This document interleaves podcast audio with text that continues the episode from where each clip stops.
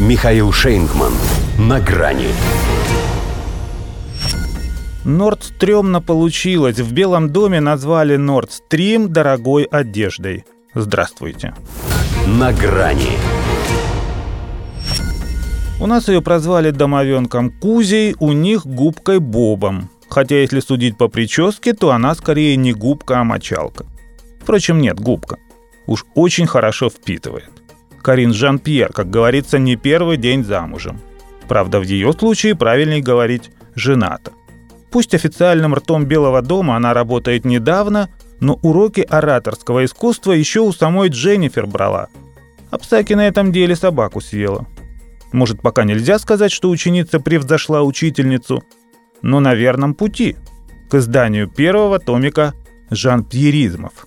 Уже после ее пассажа о том, что за время правления Джо Байдена в стране появилось 10 тысяч миллионов новых рабочих мест, стало ясно, что она не только афроамериканка, иммигрантка и просто лесбиянка, а еще и талант. Да, не математически.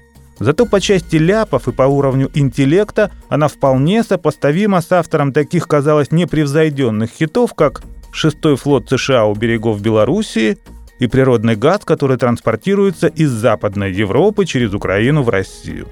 Дался же им этот наш газ. Вот и Карин на нем погорела. Назвала «Северный поток» Nord Stream, то бишь, американской сетью люксовой одежды Nordstrom. Да, созвучно. Да, своя фуфайка ближе к телу. Но матчесть-то надо учить. Причем, что характерно, их СМИ растиражировали этот казус от пресс-секретаря президента – даже не вдаваясь в подробности того, что именно она хотела сказать, поскольку уже одной этой подмены достаточно, чтобы понять, российский газ – это не ее. Впрочем, и не США в принципе. Пусть они и выражают крокодилово сочувствие стремительно уходящей в рецессию Европе, разрыва энергетических связей, которые с Россией они добивались только, сколько эти связи существуют. И вот, похоже, добились. Не факт, что Жан-Пьер в курсе. Во всяком случае, в невежестве своем она выглядит вполне естественно.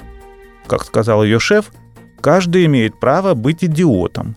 Сказал, правда, не ей, а тому парню, что прервал его спич в Висконсине. Карин же заслужила полную версию.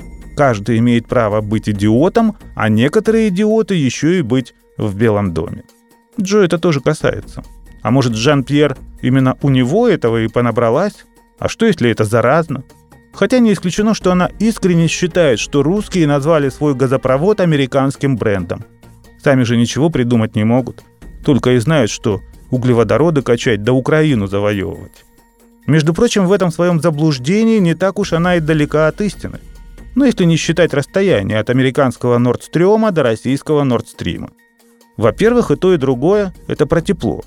Во-вторых, уже не только элитная одежда, но и газ – тоже становится для рядовых европейцев предметом роскоши, на который у них скоро совсем денег не будет. Так что в исполнении Карин это допустимо принять за оговорку по Фрейду. Вот она удивится. Она-то думала, что по Фрейду Меркьюри можно только петь. До свидания. На грани с Михаилом Шейнгманом.